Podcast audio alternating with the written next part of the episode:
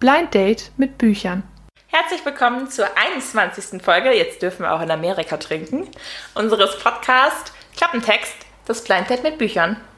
Heute geht es passend zur letzten Folge um Bücher, die nicht hätten verfilmt werden sollen. Ihr denkt gerade bestimmt auch an solche Filme wie Atem ist faul, Falls ihr den schon gesehen habt, wenn nicht, lasst es. Fifty Shades of Grey. Diese Bücher hätten nicht mehr geschrieben werden sollen. Richtig, After, die After-Reihe. Ich muss da leider immer an den Arsch denken und denke mir immer so, After Passion. Mhm, okay. Was Fifty Shades of Grey ist für Teenager. Ich sag nur, der Klappentext, der lässt schon alle Frauenhäuser Herzen höher schwingen. Da steht so, nur sie kann seine aggressiven Ausbrüche unter Kontrolle bringen. Leute, Okay. wenn ihr so einen Typen habt, geht. das, wenn man sich vorstellt, das sagt eine 50-jährige verheiratete Frau, dann denkt man, okay, die hat psychische Probleme, die ist in einem Gewaltzirkel drin, der muss geholfen werden. Wenn man überlegt, dass das das Hot Shit Buch für Jugendliche ist, beängstigend. Ja, und solche Filme ähm, haben wir im Hinterkopf gehabt, als wir uns die Bücher für diese Episode ausgesucht haben. Ich muss dazu sagen, dass mein Buch nicht in diese klassische Teenie-Rolle reinfällt. Ich hatte gerade schon wirklich Panik, dass du die After Passion Reihe nimmst. Auf keinen Fall. Ich habe doch, ich habe Before Us, ich glaube, das gehört dazu, ähm, auf einem nicht mal Krabbeltisch, in so einem gratis Bücherregal mal mitgenommen, weil ich dachte, ach ja, nehme ich mal mit. Danach ist mir aufgefallen, dass das zu dieser After-Reihe gehört oder von derselben Autorin ist, glaube ich. Kannst du After Passion sagen? Nee, ich sag After-Reihe. Ich sag zu der Po-Reihe. Zur Po-Reihe gehört das so. Und deshalb steht es im Regal und wird nicht gelesen. Ich glaube, ich werde es demnächst in dieses freie Bücherregal wieder zurückstellen. Aber nee, habe ich nicht gelesen, denn nach Pandemie habe ich gelernt, ich lasse die Finger von solchen Büchern. Wirklich. Mhm, Nach Bananenmate. 700. Mhm.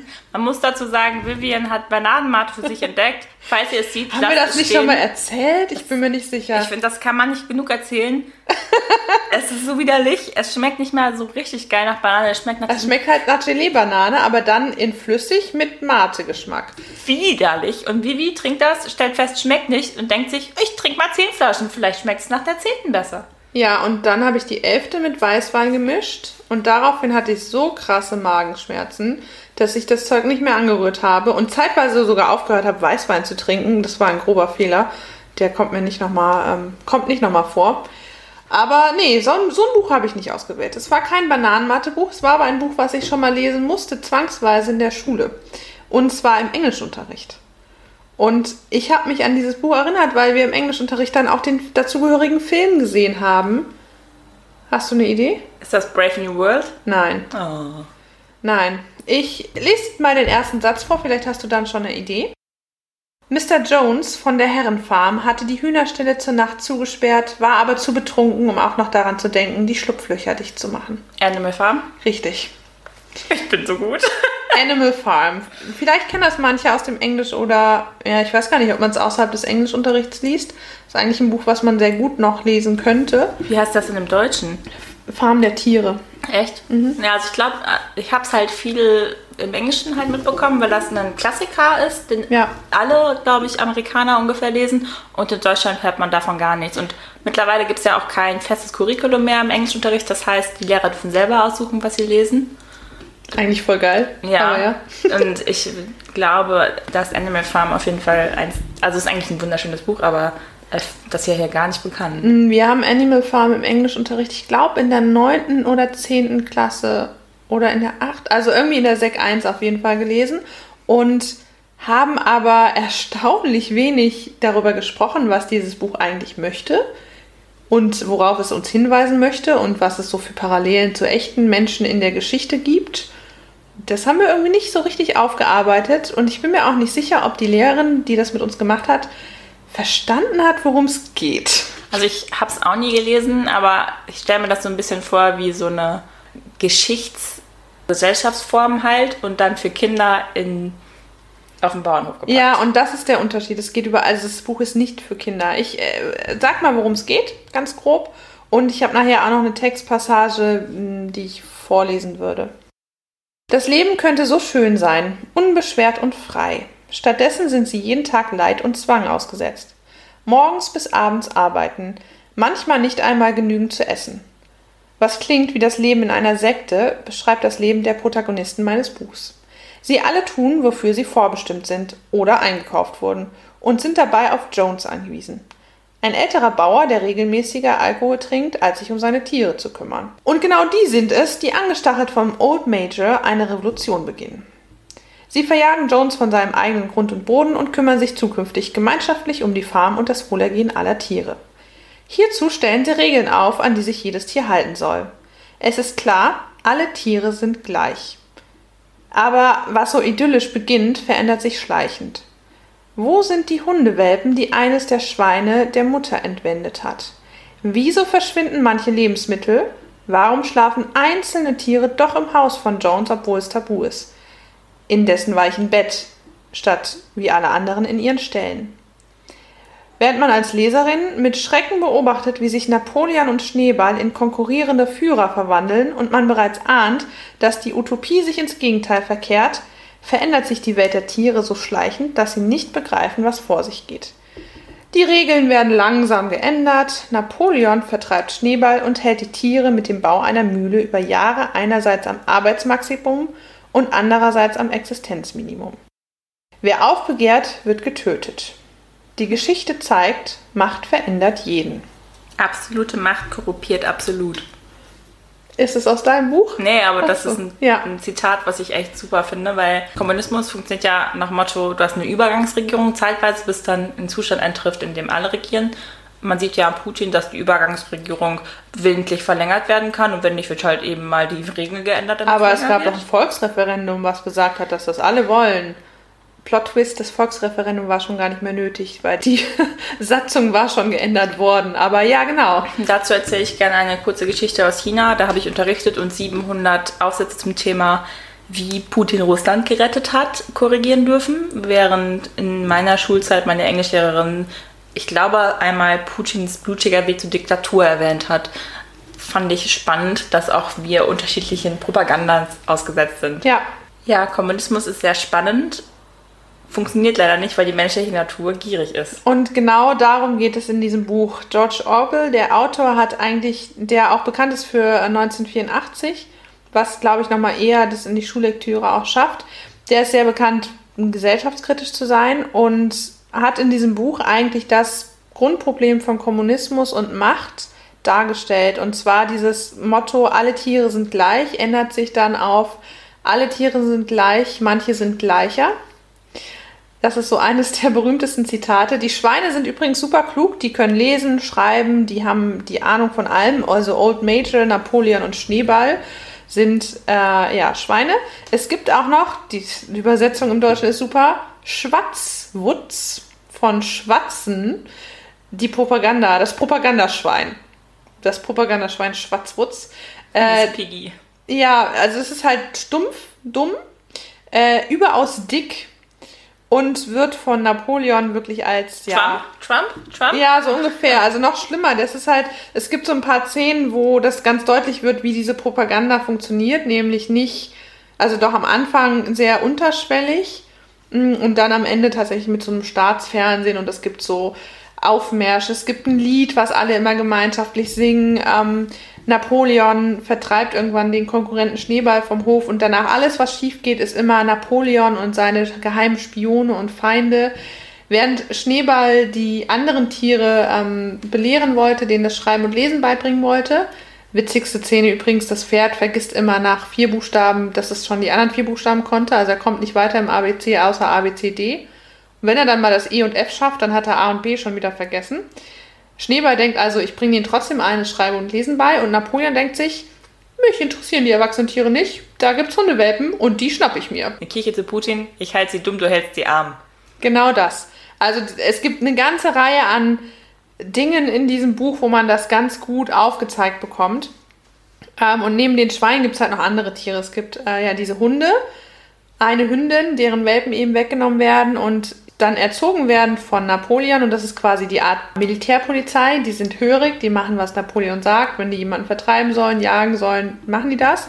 Es gibt Boxer, das Pferd, das eigentlich das stärkste Tier auf dem ganzen Hof ist, was total viel macht und zuerst sehr Feuer und Flamme ist für diese ganze Idee und auch die Mühle mit aufbaut und am Ende, als er sich dann dagegen wehrt und durchschaut, was das System dahinter ist, ähm, und dann einen Unfall hat, wird der Arzt gerufen und turns out, der Arzt ist kein Arzt, sondern der Schlachter. Und weg war Boxer das Pferd. Und das ganze Buch endet nicht schön. Also am Ende des Buches, nachher kommt auch noch ein passendes Zitat, eines der berühmtesten Zitate, ähm, hausen die Schweine in der alten Farm von Jones und laden sich die Menschen der Nachbarfarm ein, die übrigens für Hitler, Deutschland und so weiter stehen, mit denen dann Handel getrieben wird. Und die Tiere gucken durchs Fenster und wissen nicht mehr, wer ist denn jetzt Schwein und wer ist Mensch. Das ist das offizielle Ende von Animal Farm.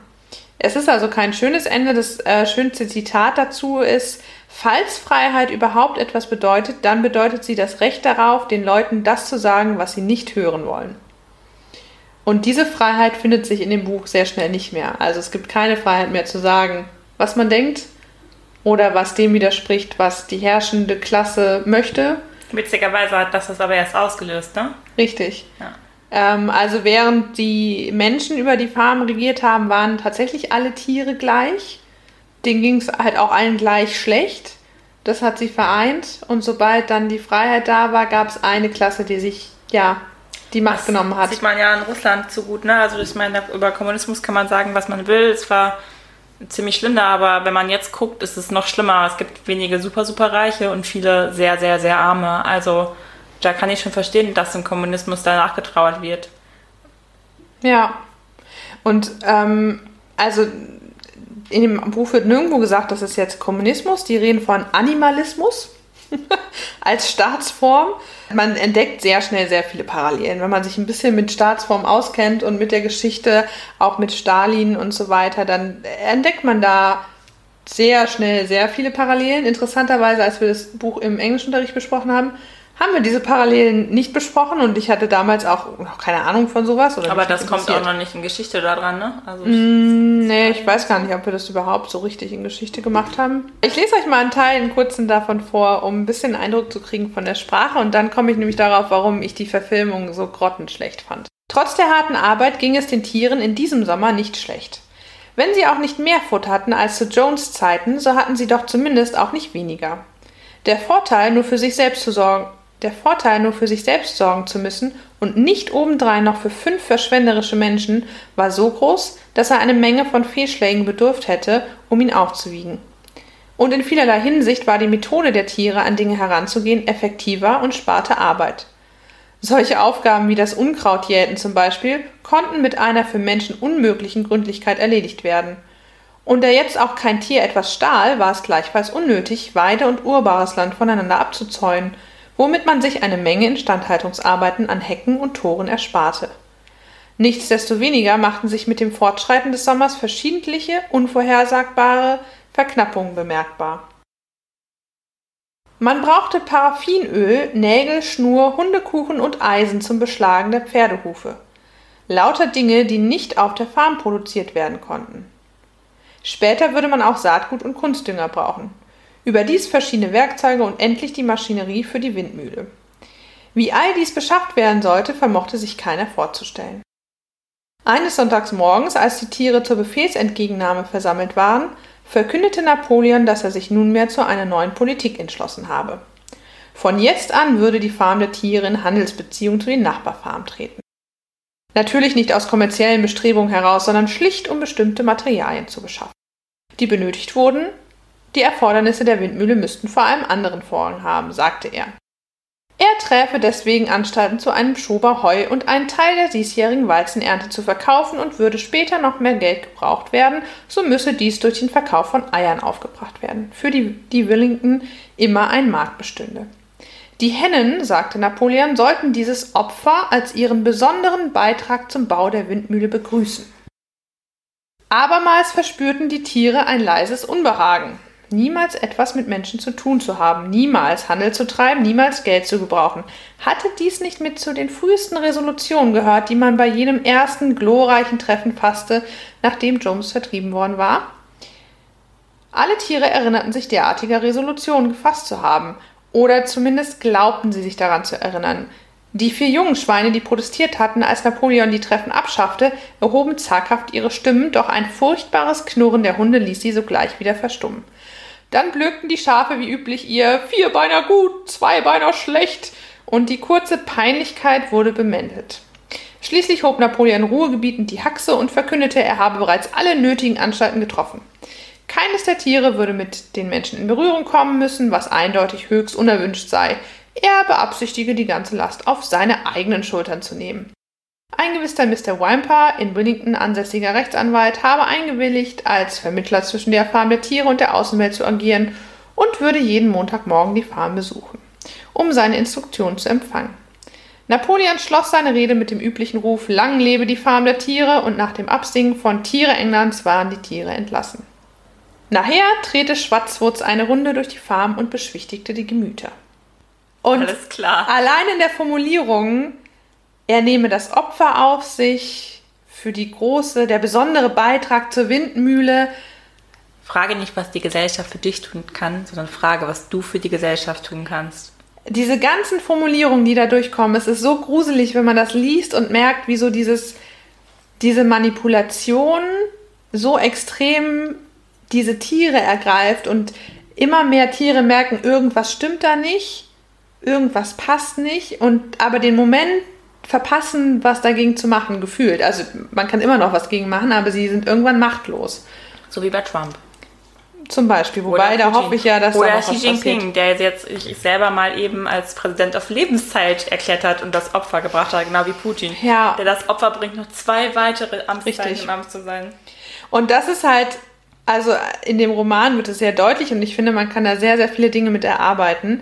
Zu dem Autor ist es ganz interessant, der wurde ähm, in einer indisch, also in britisch-Indien, wie man es nennt, also in einer kolonial besetzten Indien, geboren. Relativ schnell sind die wieder zurück nach England, war dann aber 1921 in der britischen Kolonialpolizei in Burma. Das wusste ich gar nicht über den Autor und dort hat er sich dann so Myanmar heißt das jetzt. Burma gibt's nicht mehr. Ah, sehr gut, ja. Ich habe nämlich noch mich gewundert, Burma hatte ich nämlich auch irgendwie anders abgespeichert. Aber ich, genau, also er war Kolonialpolizei und also wir machen irgendwann nochmal eine Episode zu Kolonialismus. Da werden wir bestimmt da auch nochmal drauf zu sprechen kommen. Aber es war auf jeden Fall nicht eine nette Polizei, die du anrufst, wenn du Hilfe brauchst. Schon gar nicht als ähm, indischer Mensch, der dort lebt. Und er hat dann aber seinen Dienst quittiert, ist sechs Jahre später nach England zurück und hat dann ähm, 1931 und 36 Essays darüber geschrieben und dann irgendwann diesen Roman. Und ja, der Roman fand erst keinen Verleger, weil, ja, wir waren kurz äh, vorm Ende des Zweiten Weltkriegs und also 1945 wurde das Buch veröffentlicht und das Manuskript ist dann fast bei einem Bombenangriff verloren gegangen und wurde aber vor zwei Tagen, also am 7., gar nicht vor zwei Tagen, am 7. August 1945 wurde das veröffentlicht. Also ziemlich genau 70 Jahre und ein bisschen. Ziemlich genau. 75, warte mal, wie komme ich denn auf 70 Jahre? 45 plus, das ist ja nicht 70. Kennst du Graf Zahl? ja, ich kenne auch sein Lied. Naja, also am 7. August 1945 wurde das veröffentlicht. Nicht ganz vor 70 Jahren, aber ein paar Jahre drauf. Ist eigentlich so eine der berühmtesten Parabeln oder Fabeln, die solche Sachen oder thematisch aufgreifen. Das Buch, ihr habt jetzt einen Eindruck, wie das geschrieben ist, worum es geht. Es gibt zwei Verfilmungen. Die erste Verfilmung von 1954 habe ich gesehen. Erstmal ist das ein FSK 6, ja. Also wir haben hier ein Buch, was höchst kritisch mit einer Staatsform umgeht, was sehr manipulativ die Geschichte, wie man von Kommunismus hin zu einer Diktatur eigentlich kommt, unter dem Mantel von alle für jeden und jeder für alle. Das ist dann in einer Verfilmung gelandet, eine Zeichentrickverfilmung. Ja, eine Zeichentrickverfilmung, 70 Minuten lang, FSK 6. Ich habe die im Englischunterricht gesehen und dachte mir nur so, what the fuck? Gucken wir da gerade? Warum gucken wir es? Und wer hat das? Warum? Zugelassen, war die so schlimm? Es ist, es ist Klamauk, finde ich. Also diese ganze Tiefe dieser Parabel, das kommt alles nicht rüber. Es ist, du guckst dir Zeichen, einen schlechten Zeichentrickfilm an, Mit sprechenden mit Tieren. einer super weirden Geschichte, ja, mit sprechenden Tieren und alles. Und ich dachte, ich habe das Schlimmste gesehen. Und dann habe ich im Zuge meiner Recherche herausgefunden, es gibt noch eine Neuverfilmung von 1999.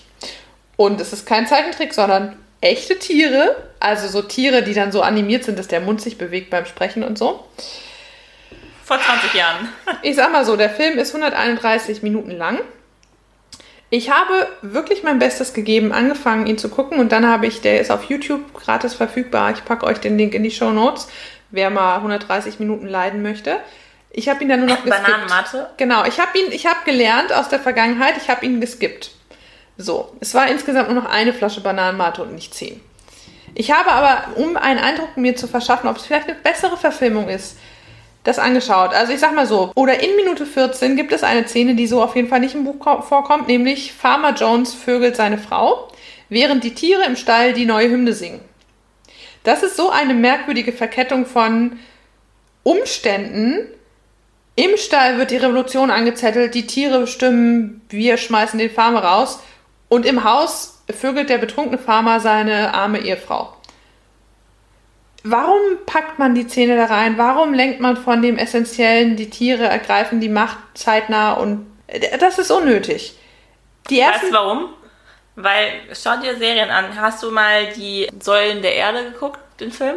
Ja, nee. Alle Sexszenen komplett inhaltslos, aber du kannst die Uhr nachstellen, alle 20 Minuten. Ja, ich sag mal so, ne? Es gibt auch so eine Serie namens Game of Thrones. Brüste, Brüste, wir haben schon lange keine Brüste mehr. Brüste, Brüste, Brüste. Ja, macht mal ein Trinkspiel draus. Die ersten 25 Minuten von diesem Film sind dann auch einfach, die gehen darüber, wie der Typ von der Farm vertrieben wird. In dem Buch passiert es relativ schnell und dann geht es darum, wie diese Gesellschaftsstruktur auf der Farm sich entwickelt. Das ist der Hauptteil, die Hauptgeschichte von dem Buch. Im Film wird es wirklich sehr lange dargestellt, wie da die Menschen vertrieben werden und so weiter und so fort. Und dann gibt es einen Hund, die Hündin besser gesagt, mit ihren Welpen, die äh, führt in dieser 1999-Verfilmung durch den Film. Sie erklärt dann immer, was passiert, aus so einer Off-Stimme, wie man das aus so schlechten Telenovelas kennt. Aber an diesem Tag habe ich meine Welpen das letzte Mal gesehen. So. Das wäre ja nicht so schlimm, ne? Okay, wir haben jetzt eine Protagonistin, die erzählt das für die Dummen, damit die mitkriegen, worum es geht. Okay. Und dann kommt das Ende. Im Buch, wie gesagt, das Ende, die Schweine und die Menschen sind im Haus und verhandeln und reden und man sieht keinen Unterschied mehr. In diesem neuen Film hat man sich gedacht, was, das soll das Ende sein? Das ist doch nicht familienkonform. Und dann kommen noch zehn Minuten, in denen die Hündin und äh, eins von den Pferden und die Schafe und ganz viele andere Tiere von der Farm fliehen, im Outback wohnen und warten. Jahre vergehen, sie warten und warten. Und dann kommt irgendwann ein Sturm zerstört die halbe Farm, tötet alle Tiere und sie kehren zurück. Und äh, ein neuer Morgen kommt, Was eine neue Bauersfamilie kommt auf die Farm und alles wird schön. Die werden wieder unterjocht. Ja! ja! So endet dieser Film. Juhu, die Menschen sind da und kümmern sich um Was uns. Was ist denn für eine Botschaft?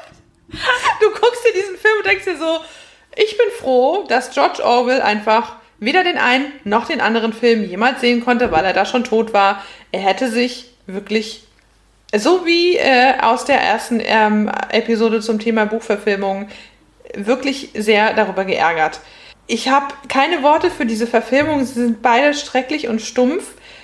Ein bisschen Trost habe ich. Netflix plant eine Verfilmung von Andy Serkis. Das ist, den Typ kennst du wahrscheinlich vom Namen her nicht. Der hat die neue Dschungelbuch Mowgli-Verfilmung gemacht. Habe ich nicht gesehen. Aber du kennst den Typen, denn, ach, Fun Fact, dieser Schauspieler, er war nämlich mal Schauspieler und zwar hat er beim Herr der Ringe eine sehr tragende Rolle gespielt. Aber wir haben nie sein Gesicht gesehen. Ich habe äh, Gollum. Ja. Ich habe Herr der Ringe nicht gesehen. Andy Serkis ist ähm, der Schauspieler, der in dem Greenscreen die ganzen Bewegungen und alles gemacht hat für Gollum. Der ist mittlerweile Regisseur und hat Schatz.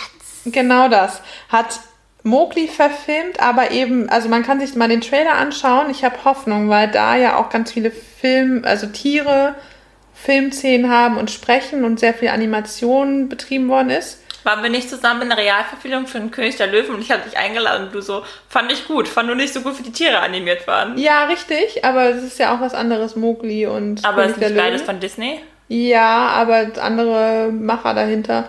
Äh, und Mowgli, das Dschungelbuch, der hat es auch wesentlich düsterer verfilmt. Das ist nämlich auch noch ein Faktor, der dafür spricht, dass Animal Farm gut werden könnte, weil die Ursprungs-Dschungelbuch-Version ja auch eine ganz andere ist als das, was bei Disney gelandet ist. Und ein paar Elemente davon finden sich in dieser neuen Verfilmung wieder. Also ich habe eine ganz tiefe Abneigung gegen dieses Buch Animal Farm. Ich weiß auch nicht warum, aber ich finde alles, was so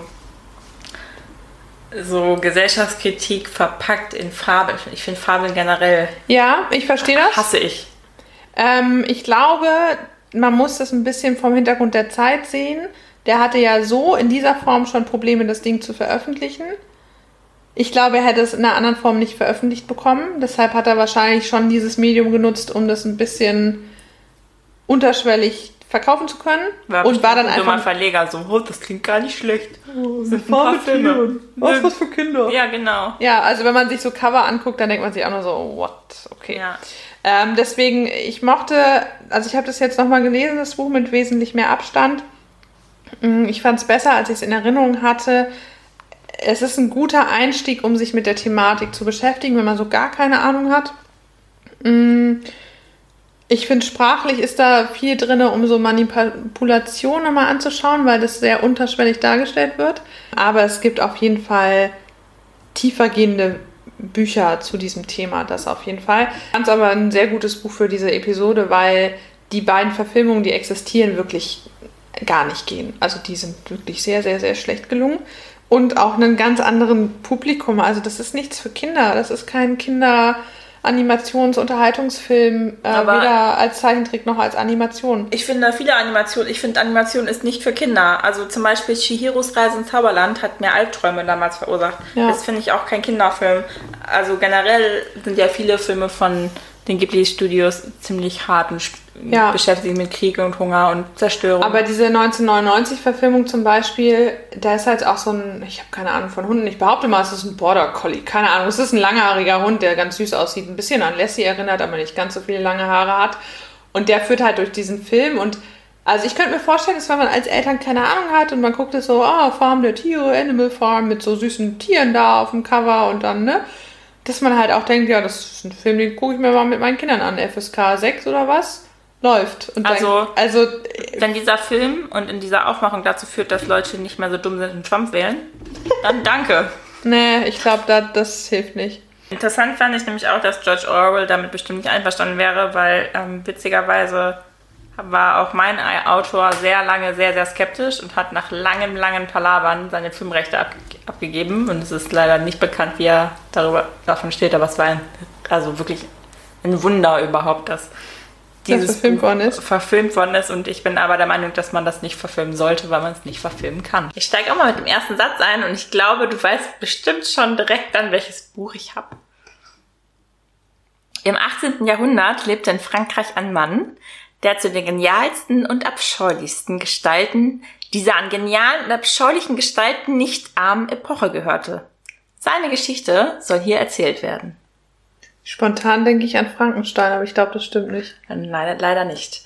Ich habe mich dazu entschlossen, einfach eine Passage aus dem Buch als Inhaltsangabe vorzulesen, weil ich das nicht besser hätte formulieren können, damit ihr mal einen Eindruck bekommt, in welcher Zeit dieses Buch spielt.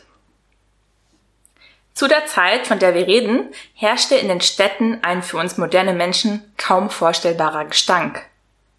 Es stanken die Straßen nach Mist, es stanken die Hinterhöfe nach Urin, es stanken die Treppenhäuser nach fauligem Holz und nach Rattendreck, die Küchen nach verdorbenen Kohl und Hammelfett, die ungelüfteten Stuben stanken nach muffigem Staub, die Schlafzimmer nach fettigen Laken, nach feuchten Federbetten und nach dem stechenden süßen Duft der Nachttöpfe.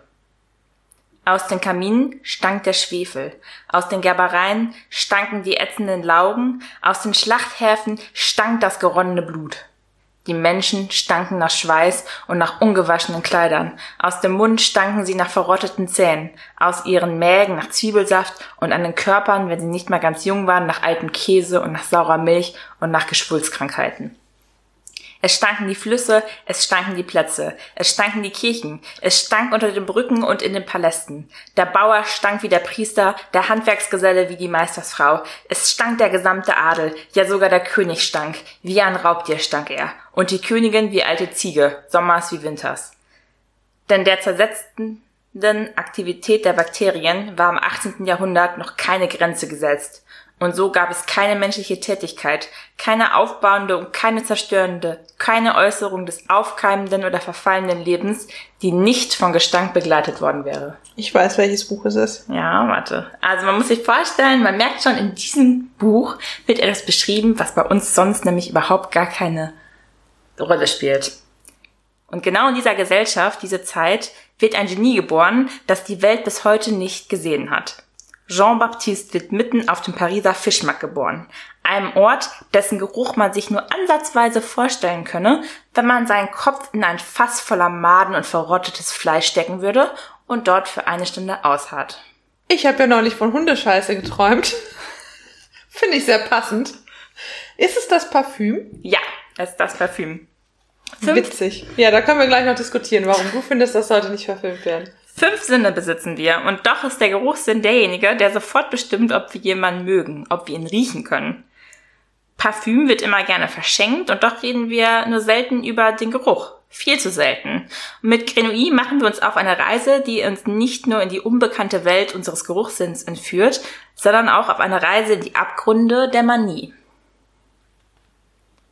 Ich habe das Buch nicht gelesen, das muss ich dazu sagen. Ich kenne nur die Verfilmung und die finde ich sehr gelungen. Ich kann aber jetzt schon erahnen, weil du die Passage vorgelesen hast, abgesehen von den Alliterationen, die mich da angesprungen haben gerade, worauf du wahrscheinlich hinaus willst, warum man das nicht verfilmen kann. Genau. Ich bin also, gespannt, wie du es ausführst. Ähm, ich habe tatsächlich war das Parfüm einer der ersten Filme, die so Erwachsenenfilme, die ich gesehen habe.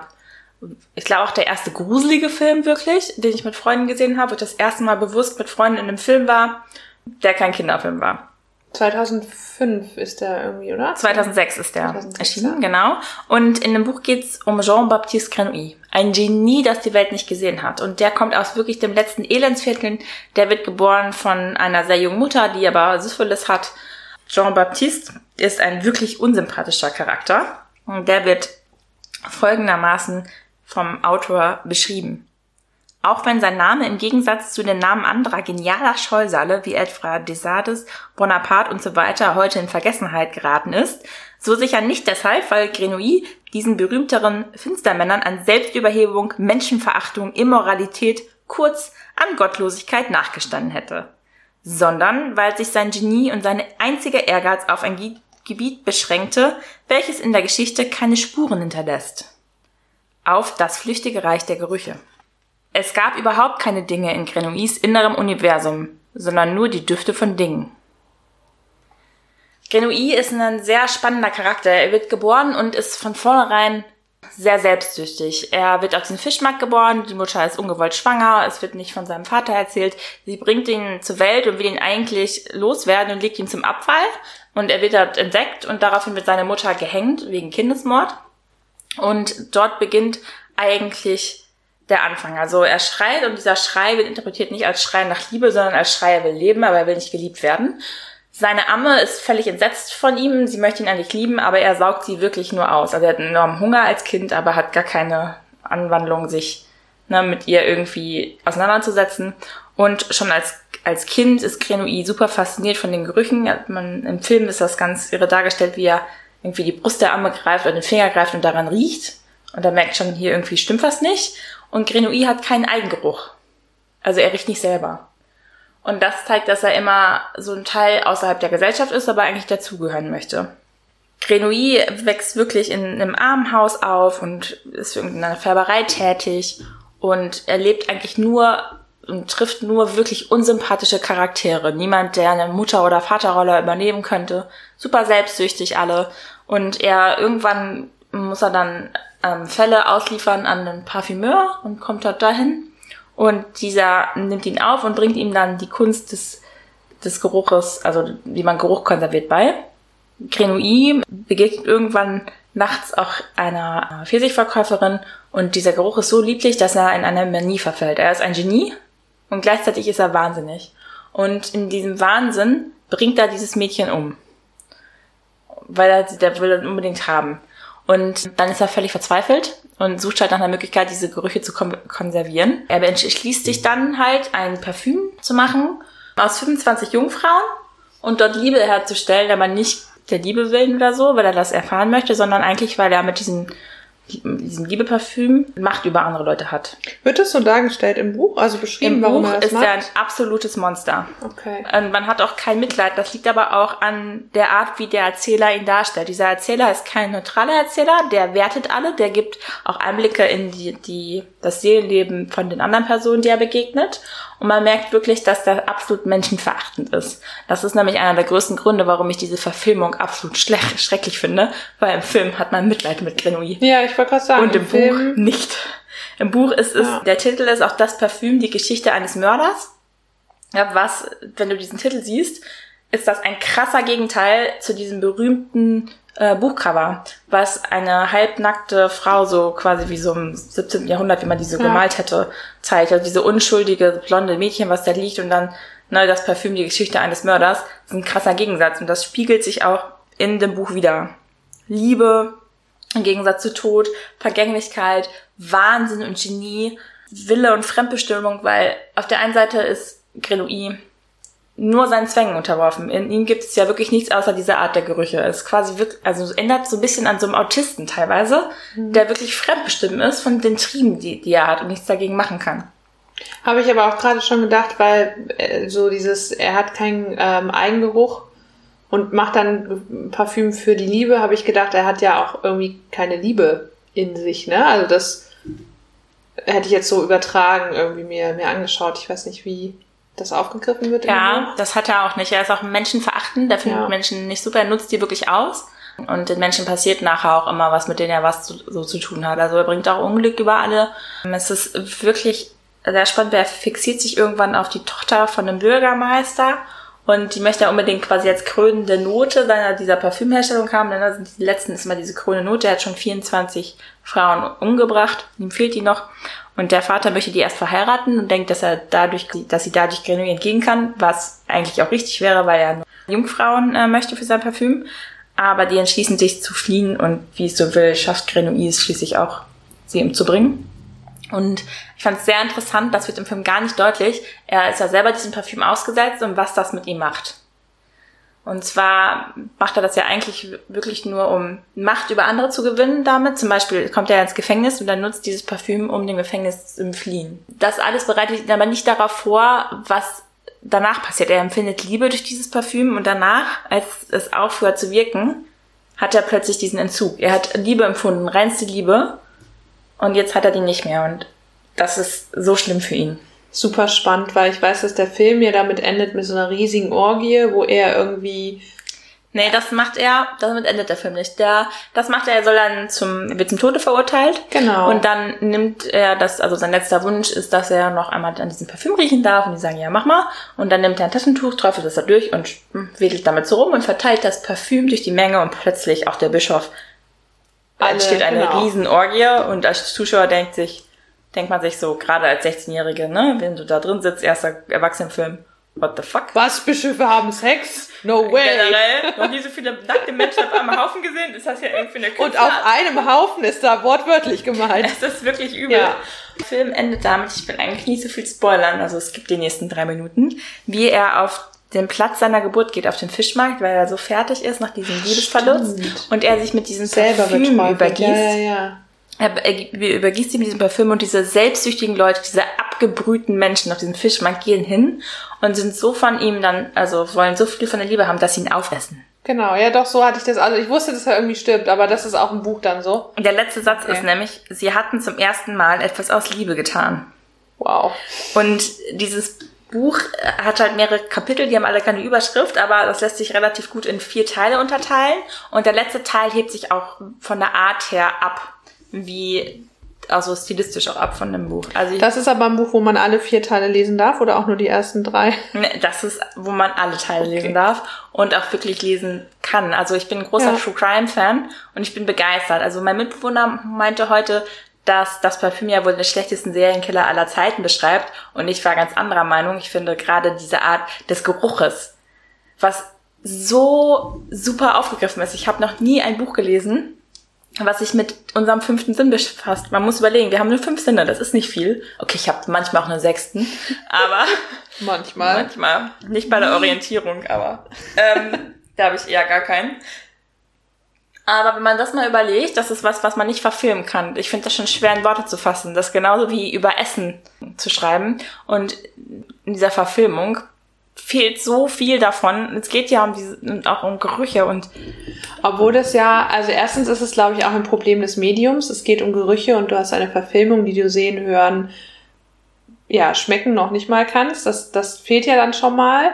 Und ich habe gerade gedacht, dass es eigentlich aber schade ist, weil in der Verfilmung ja schon so ein Off-Erzähler da ist, der immer wieder Dinge einordnet und so diese Außensicht auf Grenouille einnimmt, das wäre ja eigentlich perfekt, um relativ wortgetreu am Buch zu zitieren oder Dinge zu erklären. Ja, also das, ja, das mag ich halt auch nicht, ne? Also auch wie Grenouille dargestellt wird, der ist das absolute Monster in den Büchern. Der sieht sehr mitleidenswert aus, finde ja. ich, als Figur. Ich finde, also die Figur am Anfang dachte ich, ist gut gecastet, aber ich finde die Art, wie dieses Monster dargestellt wird, halt nicht gut. Und es ist ja kein Monster. Du hast Mitleid mit dem Monster. Mhm. Und das war zum Beispiel so ein Buch, was für mich in diese Kategorie gehört, es hätte nicht verfilmt werden sollen, weil ich finde, es kann nicht verfilmt werden.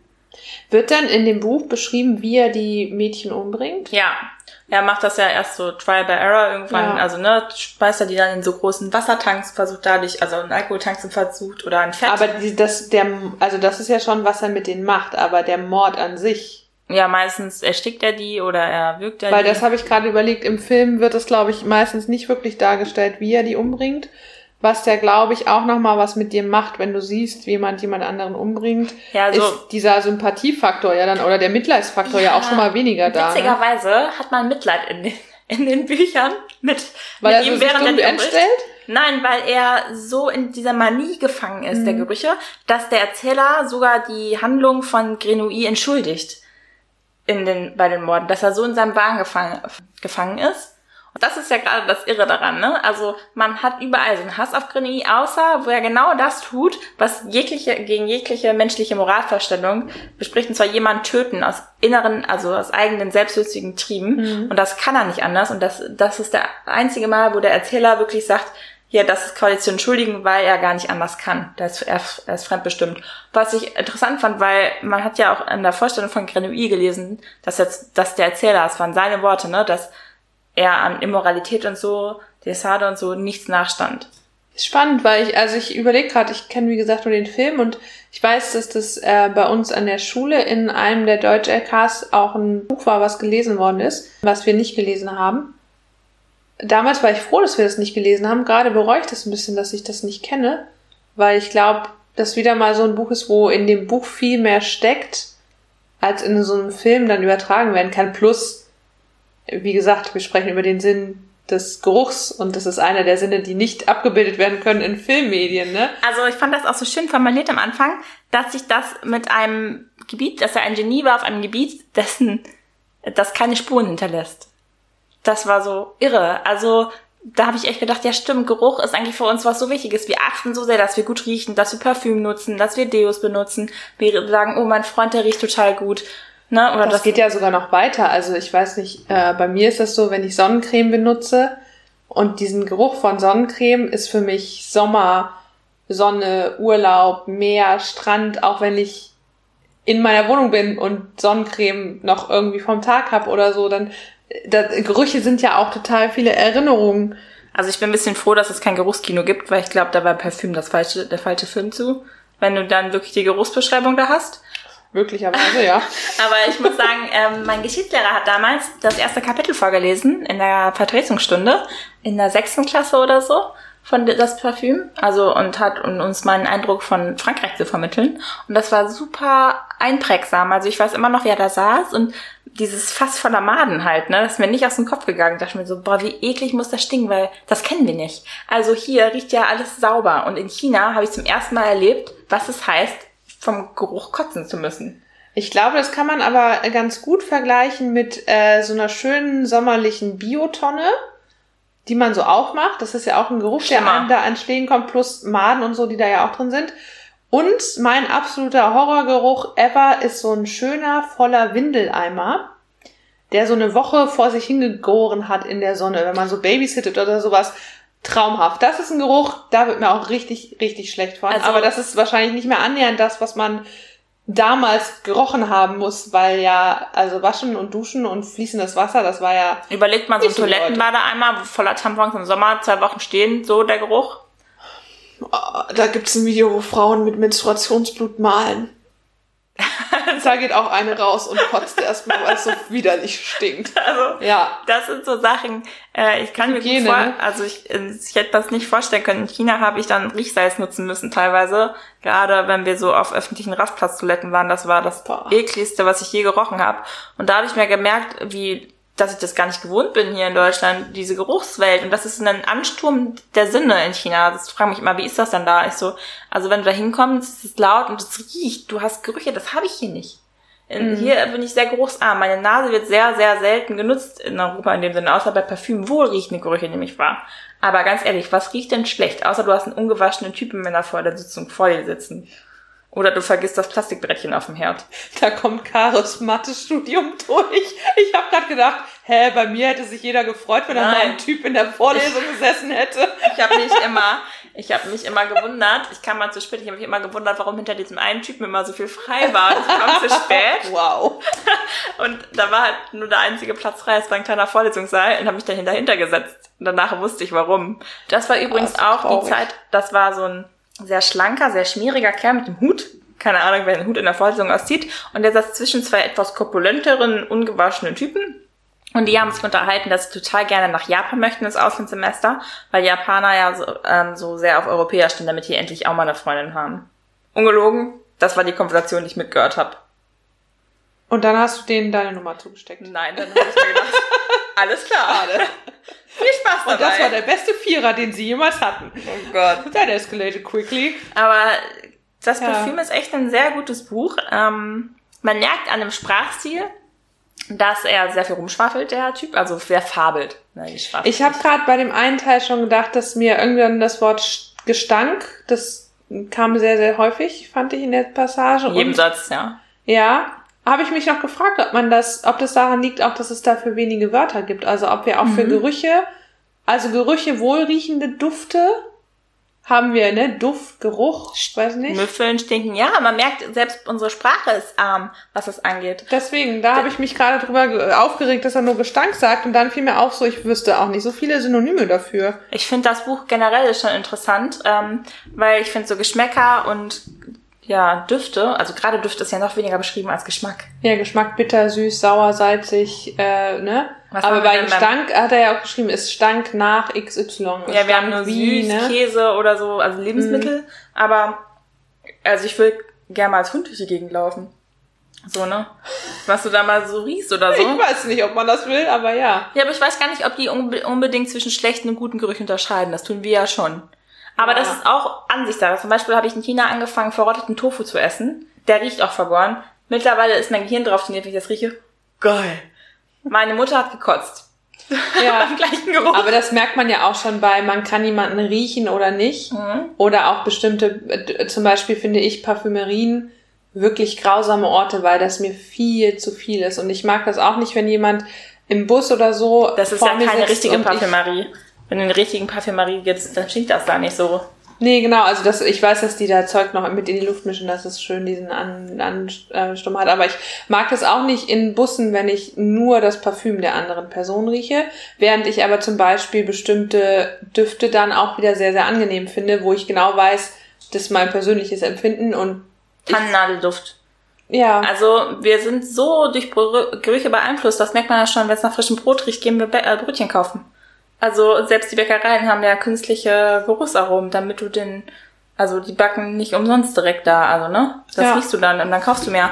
Und das ist so ein unterschätzter Einfluss, was wir haben und deswegen finde ich diesen Roman so super, weil er das Experiment wagt, Gerüche zu machen und dann in so einem Kontext von so einer True Crime Mördersache, also unglaublich faszinierend. Deswegen kann ich meinem Mitbewohner da nicht ganz zustimmen, dass das der schlechteste Serienkiller überhaupt ist. Erstmal hat er 25 Leute umgebracht. Muss man mal schaffen. Hat Jack the Ripper auch nicht geschafft. 25 das waren ja aber auch mehrere, ne? ja, wirklich gut, ist ein fiktiver Roman, aber. Und ich finde auch die, also warum er das tut, das fand ich halt auch schon spannend. Ist halt wie äh, Schweigen der Lämmer, nur halt cool. Aber Schweigen der Lämmer fand ich super durchschaubar. Der Autor hat übrigens das erst in der Gegenwart spielen lassen wollen, hat sich dann doch umentschieden. Und jetzt kommen wir mal zum Autor, weil Patrick Süßkind ist ein Phänomen. Ich äh, sag mal, was ähm, eine Zeitung über ihn geschrieben hat. Ums Jahr 1885 herum lebte und verschwand in der Gegend von München ein Mann, der zu den erfolgreichsten und rätselhaftesten Schriftstellern seiner Zeit gehört hatte. Ähm, über ihn ist nämlich einfach nichts erkannt, bekannt. Und zwar entzieht er sich nämlich völlig der Öffentlichkeit. Es gibt nur vier überlieferte Interviews, wo er nicht gefilmt wurde, wo die Reporter nichts mitnehmen durften, nicht mal Stift und Papier, gar nichts. Die mussten alles aus dem Gedächtnis aufschreiben. Erstens, es gibt keine Fotos von ihm, nur eins, wo er einen schwarzen Balken über seine Augen hat. Der lebt immer zwischen München und Frankreich. Man weiß nichts ne, über den Typen. Der ist nicht mal zu der Premiere seines eigenen Films gekommen. Er hat ähm, alle Ab Auszeichnungen abgelehnt, ne? Hat Literaturpreise ebenfalls nicht angenommen. Ja klar, da muss man ja meistens dann hin und sich bedanken und Hallo ja. sagen, ne? Er ist aber Gründungsmitglied der Deutschen Filmakademie. Okay. Witzigerweise. Er hat auch noch ein weiteres Buch geschrieben, ähm, ein Drehbuch, Rossini heißt das. Und da reflektiert er selbst ironisch sein eigenes Leben und da gibt es nämlich eine Filmfigur, das ist ein scheuer Autor, der sich nämlich weigert, auch für viel Geld sein Buch verfilmen zu lassen. Super witzig. Ich habe gerade auch erstmal Crossini verstanden, dachte so, was, Essen? Und der Produzent wurde von Patrick Süßkind als Abbild von Bernd Eichinger gezeigt. Das ist der Typ, der nämlich endlich es geschafft hat, ihm die Filmrechte für das Parfüm abzukaufen, nach jahrelanger Freundschaft. Und man sagt so, dass das zwischen 5 und 10 Millionen äh, wohl gekostet hat. Man weiß aber nicht, wie viel das so war, weil über ihn ist ja nichts bekannt. Aber finde ich auch ähm, gar nicht so nötig, dass man immer so viel über Personen weiß. Ne? Also es kann auch ein Schutz sein. Ich meine, in der letzten Episode, ich wäre mit Mary Poppins persönlicher gewesen, hätte ich nicht gewusst, was für eine Frau das war, die das geschrieben hat. So. Und mit anderen Autoren haben wir auch schon drüber gesprochen. Deshalb ist es vielleicht manchmal auch ganz gut, wenn man so eine eher so einen Schein oder so eine Unsicherheit über sich einfach da lässt. Das Interessante ist, dass in Interviews sind halt so einige Sachen bekannt, wie er überhaupt auf die Idee gekommen ist. Und die Idee kam irgendwann einfach und dann hat er halt mit seinem Moped, wo er meinte, dass sein Geruchssinn das einzige funktioniert hat, weil aus seiner Vespa ist er halt durch Frankreich gefahren und hat sich diese Orte angeguckt und hat dann in der Parfümerie einige Wochen Praktikum gemacht, um zu lernen, wie man Parfüm herstellt und hat daraufhin seinen Roman geschrieben und hat über zwei Jahre auch dran gearbeitet und ihn dann veröffentlicht und das ist ja direkt zum Bestseller geworden und jetzt zum Dauerseller. Also das wird mittlerweile über 20 Millionen Mal verkauft und als BBC eine Wahl unter einer Dreiviertelmillion Büchern veranstaltet hat, und äh, die wollten nämlich die 100 wichtigsten Bücher der Weltliteratur benennen. Und da ist nämlich Süßkind das Parfüm der einzige deutsche Titel, der in diese Liste überhaupt gelangte. Ist auch, habe ich gerade nochmal gesehen, Caroline Herford spielt da ja das für sich Mädchen. Ja. Mm, und oh, Alan Rickman spielt halt den Fuddy, ne, von der 25. Echt? Ja, deshalb mag ich den Film auch. Nein. Ich habe gerade überlegt, warum mag ich den Film, warum mag ich den Film? Und dann fiel mir auf, dass Alan Rickman da mal wieder so einen schönen, also schön im wörtlichsten Sinne, ähm, Mann spielt in Andretta-Kleidung und mit sehr klugem, scharfsinnigen Blick und sehr liebenswürdig und irgendwie, ja. Also nachdem ich das Buch gelesen hatte, ist mein Parfüm regelrecht vertäuscht. Katja Nicodemus hat für die Zeit, finde ich, das ganz gut zusammengefasst, was mein Erlebnis damit beschreibt. Es hätte eine große Kitschoper, eine düstere Leichenfledderer-Geschichte, ein brutaler Serienkillerfilm werden können. Umso seltsamer, dass Eichinger und Chigwa mit viel Aufwand ein derart biederes Werk hergestellt haben. Einen Film, der schon beim Verlassen des Kinos auf ein paar Naseneinstellungen im Kostümmuseum zusammengeschrumpft ist. Ja, das stimmt. Also es ist halt dafür, wie abartig gut dieser Roman ist. Und der ist wirklich abartig und gut. ist der Film halt nicht so ja bedeutend. Du hast ja wieder, also es ist halt eine Unterhaltung. Ja, du siehst ja diese Grausamkeit des Monsters, noch die Verzweiflung dieses dieses Protagonisten, noch die und ich finde das Ende, hm, wenn man also wie gesagt, ich kenne den Roman nicht. Ich habe gedacht, dass das Ende auch überhaupt nicht zu dem Filmmodus und der, zu der Erzählung passt. Also mich hat das hm, Ende gestört, nicht, weil ich nicht verstehe, wie das reinpasst, sondern weil ich fand, dass es nicht in den Film gepasst hat. Nee, weil ja gar nicht klar wird, dass er diese Verzweiflung, die er, nachdem dieses Parfüm aufgehört hat, zu wirken, ne, diesen ja. Kater quasi, dieses Liebesentzug. Der Aspekt war mir völlig neu, bis ja. du es gerade erzählt hast. Deswegen kann ich mir jetzt das Ende viel mehr als passend vorstellen, als es im Film war. Und ich meine, mit dem Ende gehst du ja aus dem Film raus. Ja, also er erzeugt halt dieses Parfüm ne, aus diesen 25 Jungfrauen. Und das erzeugt wirklich Liebe. Oder, weiß ich, der Schein von Liebe. Laut Harry Potter kann man ja nicht Liebe wirklich erzeugen. Das ist auch, finde ich, eine ganz krasse Idee, dass Geruch Liebe ist. Hm. So, ne? Das muss man auch mal dazu sagen. Aber es gibt doch auch genügend, ähm, oder es gibt ja Menschen, die ihren Geruchssinn verloren haben. Und wenn ich mich nicht irre, gibt es auch Menschen, Dann die schmeckst du auch nichts mehr. Seit ja, China die hab daraufhin ich auch, ja. ihr, ihr Leben beendet haben, weil Mhm. es so viel gefehlt hat. Ja, ich, ich auch schlechter und rieche auch schlechter, weil ich immer äh, Riechsalz genutzt habe. und das hat meine Geruchsnerven nachhaltig beschädigt. Das war mir aber egal. In dem Moment. Das war das Ziel der Übung. Ehrlich gesagt fand ich es auch nicht schlimm. Ja, Ja, aber genau, also ein bisschen weniger ist ja nochmal was anderes als gar nicht. Vor allem, ich glaube, der Vergleich ist zwischen, ich weiß gar nicht, ob es es gibt, ob es Menschen gibt, die ohne Geruchssinn auf die Welt kommen. Ich wüsste das gerade nicht, aber ich wüsste auch nicht, wie man das rausfindet. Äh, gibt es bestimmt, es gibt immer einen von, ne? Gausche Normalverteilung. Aber wenn du was verlierst, was du schon mal hattest. Voldemort hat keine Nase. Wenn du keine Nase hast, hast du keinen Geruchssinn. Es gibt Leute, die haben keine Nase. Stimmt. Stimmt. Also, um jetzt mal weg von Voldemort zu kommen, ne? Denn der ist selber schuld, dass er keine Nase mehr hat. Das, deshalb ist er auch so garstig. Klein, kein Butterbier mehr. Vielleicht hat Trinity noch ein bisschen was von diesem Liebesparfüm übrig. Wow. Ich sag mal so, es gibt genug weirde Fanfictions. Parfüm mixed mit Harry Potter. Nee, ja, das Bitte gibt's schreibt bestimmt das. auch, aber das gibt's bestimmt auch. Wenn nicht, wait for it. Die letzte Fanfiction, die es als Bestseller geschafft hat, ähm, hat mir vorgemacht, wie es geht. After Passion?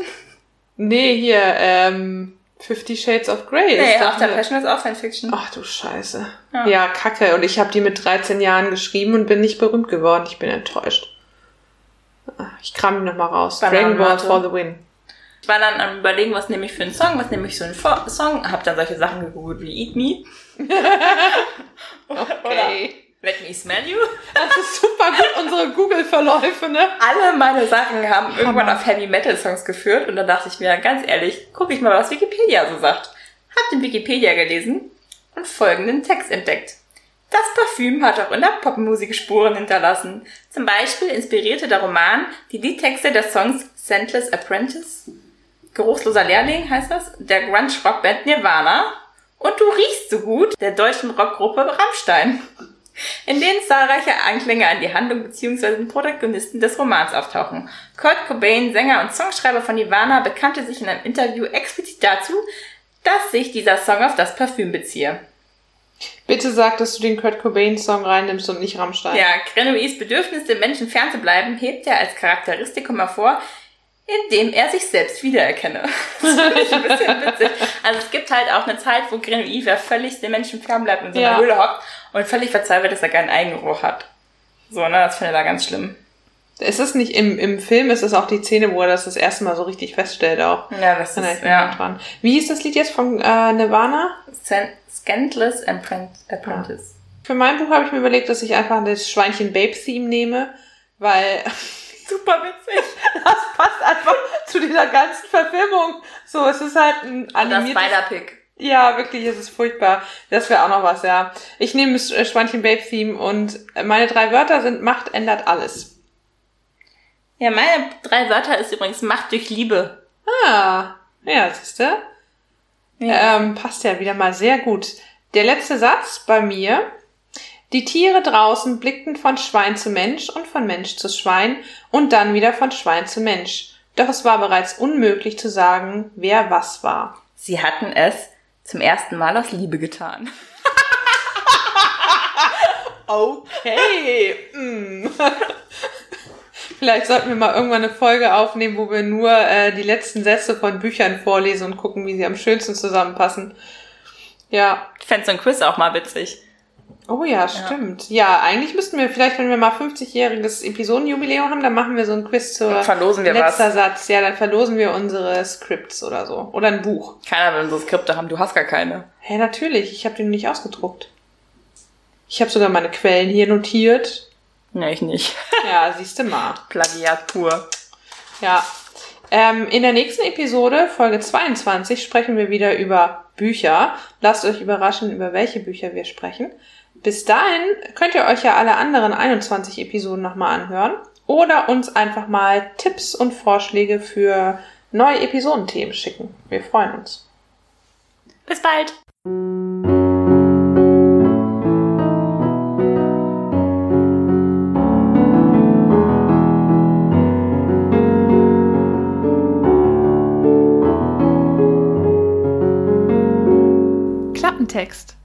Blind Date mit Büchern.